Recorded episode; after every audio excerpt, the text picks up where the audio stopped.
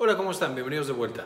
El día de hoy vamos a revisar unas nuevas guías que acaba de publicar la OMS en cuanto a prevención de demencia y específicamente de demencia tipo Alzheimer.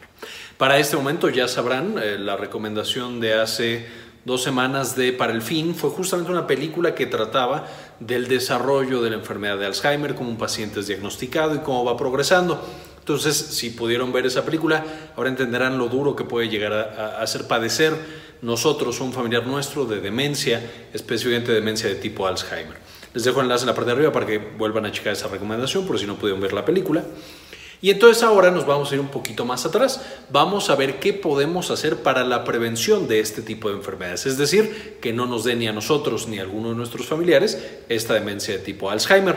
Muy similar a lo que hicimos en el video de qué es el cáncer, que también les dejaré el enlace en la parte de arriba, en el cual hablábamos de qué podemos hacer para prevenir el cáncer y que no nos vaya a dar cáncer. Ahora va a ser lo mismo. Eh, en esa época fueron 10 recomendaciones. Ahora tenemos 12 recomendaciones para eh, prevenir el Alzheimer.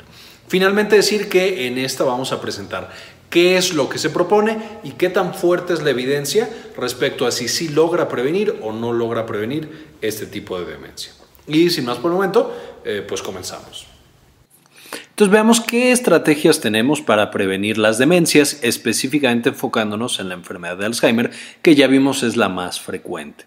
De nuevo, estas van a ser 10 recomendaciones que nos hace la OMS y vamos a ver qué tan fuertes o débiles son. Eh, y es muy parecido al video de qué es el cáncer, en el que dábamos también eh, recomendaciones para prevenir justamente el cáncer. Y la gran ventaja, como van a ver, es que muchas de estas recomendaciones son iguales. De manera que si las hacemos para una cosa, es decir, para prevenir el Alzheimer o las demencias, las estamos haciendo también, por supuesto, para prevenir otra, como por ejemplo el cáncer. Otras son diferentes y son muy específicas de esta patología, pero afortunadamente algunas de las más generales funcionan bien para los dos. Básicamente voy a sacar las recomendaciones de esta nueva publicación de la Organización Mundial de la Salud, eh, de nuevo con el análisis de estas recomendaciones. Les dejo en la parte de la descripción del video eh, un enlace a la publicación completa, muy interesante, no está muy larga, eh, y nos dice qué tan válida es cada una de estas. Y entonces empecemos con las recomendaciones fuertes, es decir, las que tienen una evidencia moderada. Ya tenemos estudios más o menos grandes y se ha visto de manera consistente que pueden prevenir o incluso disminuir los datos de pérdida cognitiva en los pacientes eh, mayores.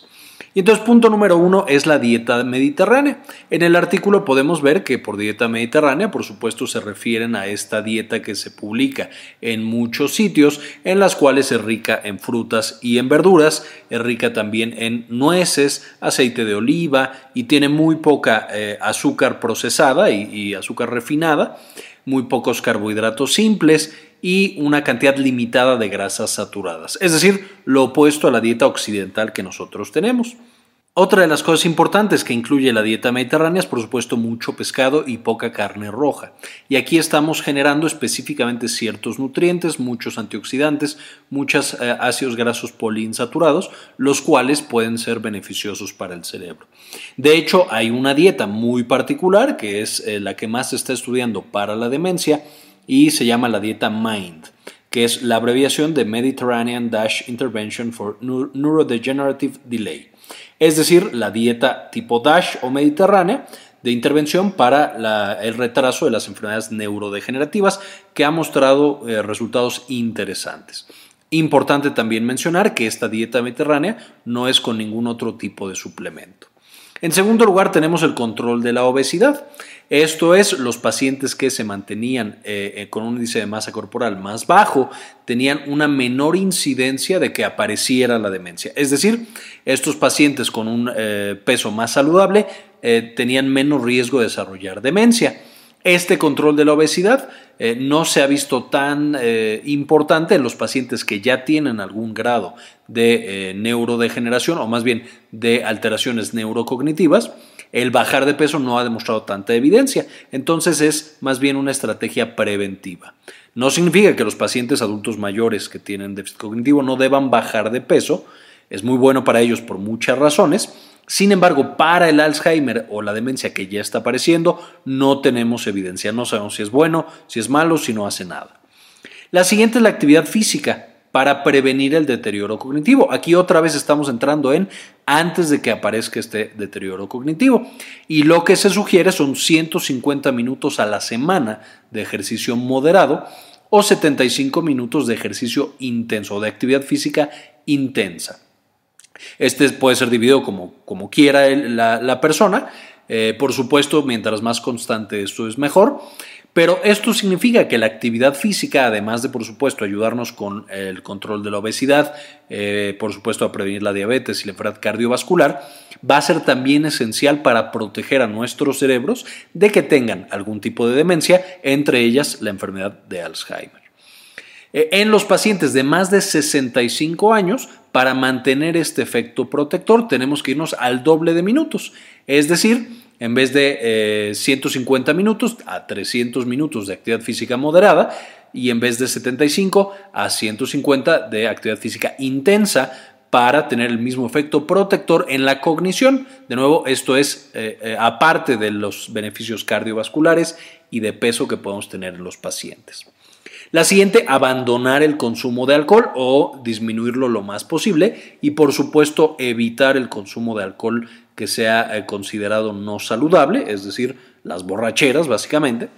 Y entonces aquí tenemos que el alcohol sabemos que llega al cerebro e inhibe eh, específicamente a través de receptores GABA, pero cuando lo consumimos en grandes dosis lleva a una degeneración de las neuronas, de manera que si ya teníamos la carga de que nos estaba dando un déficit cognitivo o un Alzheimer, el consumo de alcohol puede ser eh, muy dañino para esa persona. Aquí hablamos de alcohol en general, por supuesto hay algunos sitios que recomiendan el vino tinto en dosis muy bajas debido a la gran cantidad de resveratrol y de taninos que, tienen, que pueden llegar a ser neuroprotectores. En estas recomendaciones se sugiere abandonar todo el alcohol, porque no tenemos todavía suficiente evidencia de que ningún tipo de alcohol, ni siquiera el vino tinto, realmente tenga este efecto protector importante. Y finalmente, es muy común que después de cierta edad empezamos a tomar suplementos alimenticios y vitaminas. En esta guía o en esta recomendación la OMS dice que no debemos administrar vitaminas B, E o ácidos grasos poliinsaturados fuera de la dieta porque pueden tener un riesgo alto de tener tanto intoxicaciones como efectos no esperados, interferir con medicamentos, de manera que, al menos para el déficit cognitivo, no hay evidencia y la evidencia que existe es que hacen más daño del bien que le pueden hacer a estos pacientes. Entonces de pronto podemos tener un paciente que está tome y tome, no le mejora para nada ni le, ni le detiene el déficit cognitivo, pero puede empezar a tener algún tipo de toxicidad debido al consumo de estas sustancias. Ahora, evidencia baja, cosas que sí tenemos estudios, parece que ayudan, aunque los estudios no son todavía tan, de, tan buena calidad como para hacer una recomendación más estricta. De nuevo, esto no significa que no lo debamos hacer, solo significa que la evidencia apenas se empieza a acumular para saber qué tan buena es la intervención.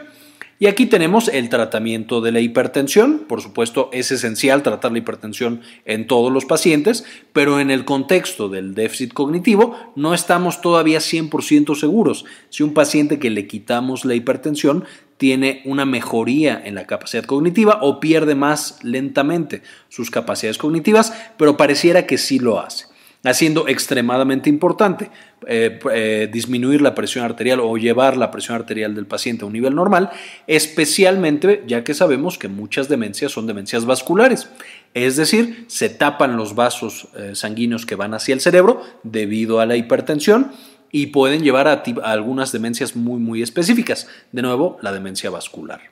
Lo mismo pasa para el tratamiento de la diabetes y el tratamiento de la dislipidemia, dos intervenciones extremadamente importantes para la salud cardiovascular, pero que ya están empezando a mostrar la evidencia que eh, también protegen del deterioro cognitivo. Se, varios experimentos, tanto en animales como en seres humanos, han encontrado que los pacientes que tienen una diabetes mal controlada eh, tienen una mayor frecuencia de déficit cognitivo y avanza más rápido este déficit cognitivo de la misma manera.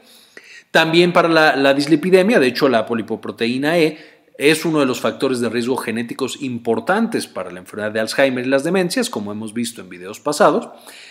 Eh, ahí, por supuesto, el dar el tratamiento no cambia el gen para los que tengan un alto riesgo debido a los genes, pero pareciera que ahí el metabolismo del colesterol está asociado de manera importante al desarrollo de demencia. Por supuesto, la hipertensión, la diabetes y la dislipidemia también son abarcadas en muchas de las recomendaciones anteriores, en el hecho de generar actividad física, controlar obesidad, tener una dieta saludable, específicamente mediterránea, que también se estudia mucho para, para el control de la hipertensión, y eh, evitar el consumo de alcohol. Siguiente, la actividad física para detener el deterioro cognitivo. Aquí estamos hablando de un paciente que ya tiene deterioro cognitivo y queremos frenarlo. No es prevención, como en la diapositiva anterior.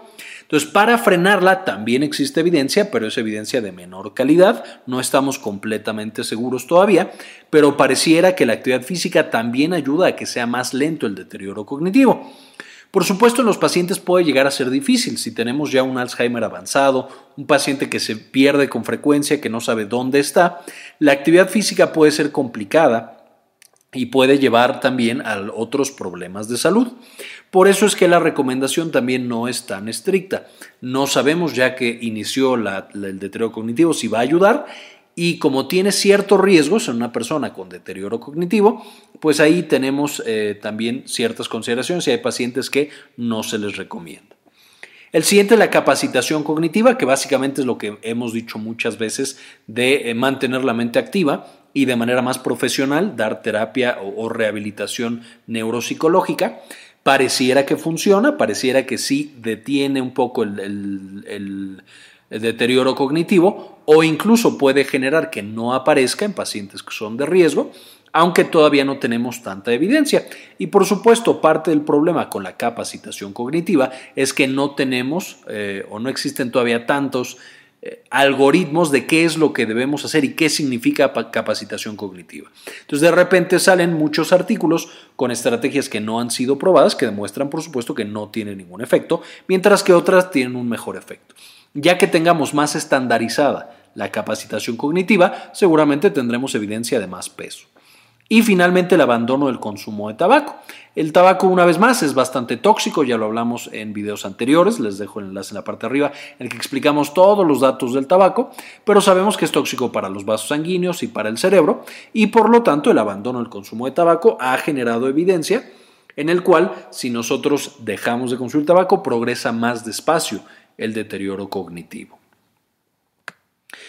Finalmente, ¿para qué no tenemos evidencia que ya de repente se estaba publicando en algunos lugares que debía de hacerse, pero no hay todavía la suficiente evidencia? De nuevo, no significa que no debamos hacerlo o que no exista un efecto, solo significa que no tenemos evidencia eh, hasta este momento. Y es uno, el uso de medicamentos antidepresivos, muy importante porque sabemos que los pacientes con Alzheimer años antes de que empiecen con el déficit cognitivo tienen depresión, de hecho es uno de los datos prodrómicos, y incluso antes se conocía como pseudodemencia a la depresión en los pacientes adultos mayores. Entonces la hipótesis era que si tú dabas tratamiento antidepresivo y tratabas la depresión, eso mejoraba el deterioro cognitivo. Ahora sabemos que mucho del efecto que se veía era justo porque el paciente ya no estaba deprimido, pero que detenga el proceso neurodegenerativo y mejore la cognición, ahí no estamos seguros y, y no hemos encontrado evidencia de que así suceda. En segundo lugar, el uso de audífonos para discapacidad auditiva. También se pensaba, y todavía hay escuelas y, líneas que lo dicen, que la pérdida de la audición, así como la pérdida de la agudeza visual, pueden llevar a que el cerebro tenga menos estimulación y entonces avance más rápido el deterioro neurocognitivo. Esto no estamos seguros, de nuevo, si tú le pones audífonos a una persona que ya no escuchaba, pues por supuesto mejora el estado de ánimo y la cognición, pero no sabemos si es porque ya tiene otra vez la capacidad de escuchar o porque de veras está teniendo un efecto sobre el proceso neurodegenerativo de estas demencias. Y finalmente la actividad social. Se creía que la actividad social reduce el riesgo de demencia, pero hasta este momento no hay suficiente evidencia. Entonces no podemos estar tan cómodos recomendándola. Una vez más, estas son recomendaciones muy importantes porque nos permiten sugerirle al paciente ciertas intervenciones sencillas, control de peso, una dieta adecuada, actividad física, que lo van a llevar a reducir la demencia y algunas otras patologías.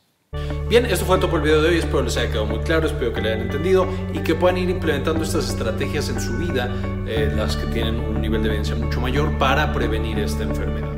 Eh, no olviden suscribirse y darle clic a la campanita para que les avisen de los videos que subimos en este canal. Quiero agradecer eh, especialmente a los miembros de Patreon que nos apoyan mensualmente con un aporte económico para seguir subiendo cada vez más y mejores videos. y como siempre, ayúdenos a cambiar el mundo, compartan la información.